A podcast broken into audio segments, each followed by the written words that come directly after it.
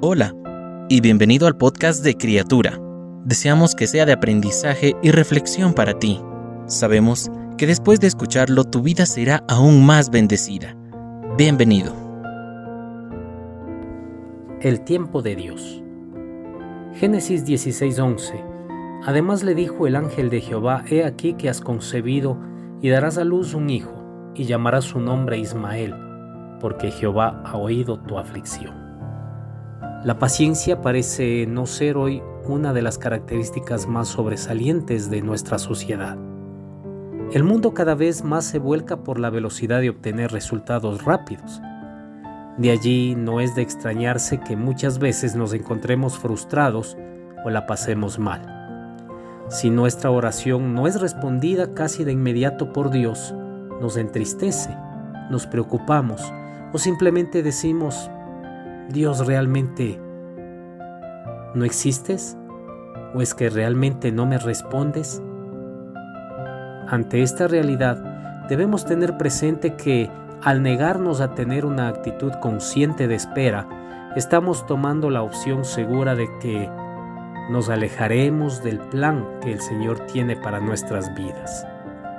El pasaje de hoy cuenta cómo Abraham y Sara, más tarde Abraham y Sara, tomaron la resolución de su propio clamor en sus manos, rechazando de cierta forma los tiempos del Señor. Habían pasado diez años desde que Dios les prometió un hijo, y Sara estaba envejeciendo, así que ella y Abraham decidieron dejar que su sierva Agar diera a luz un hijo para ellos. Sara finalmente dio a luz en su vejez, pero esa falta de paciencia llevó a una gran lucha con su familia y que tiene consecuencias incluso hasta el día de hoy. Mucha de la extensión en el Medio Oriente puede ser rastreada a dos grupos de personas, los descendientes de Agar y de Sara. ¿Por qué una pareja piadosa elegiría el camino de la autosuficiencia? Primero, el intenso deseo, deseo que tenía Sara nubló su pensamiento. Quería desesperadamente proporcionarle a su marido un hijo, lo que era la base del valor de las mujeres en esa cultura. Luego sucumbió a un pensamiento erróneo.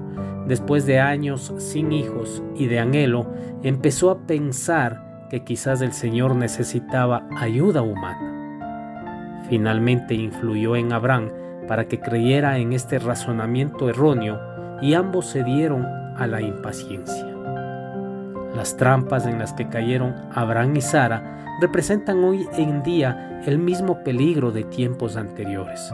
Sucumbir ante el deseo de la autosuficiencia, capacidad propia o pericia y hasta la influencia de otros.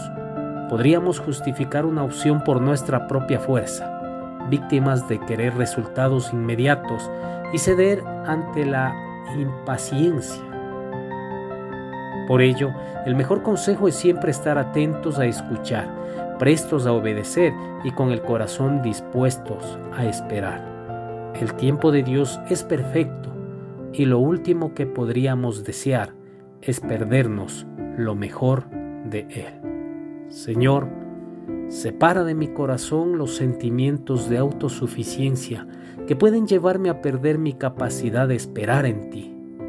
Sé que en las adversidades puede que dude, pero dame la confianza para saber que estás ahí, escuchando mi clamor y presto a responderme en tus tiempos perfectos.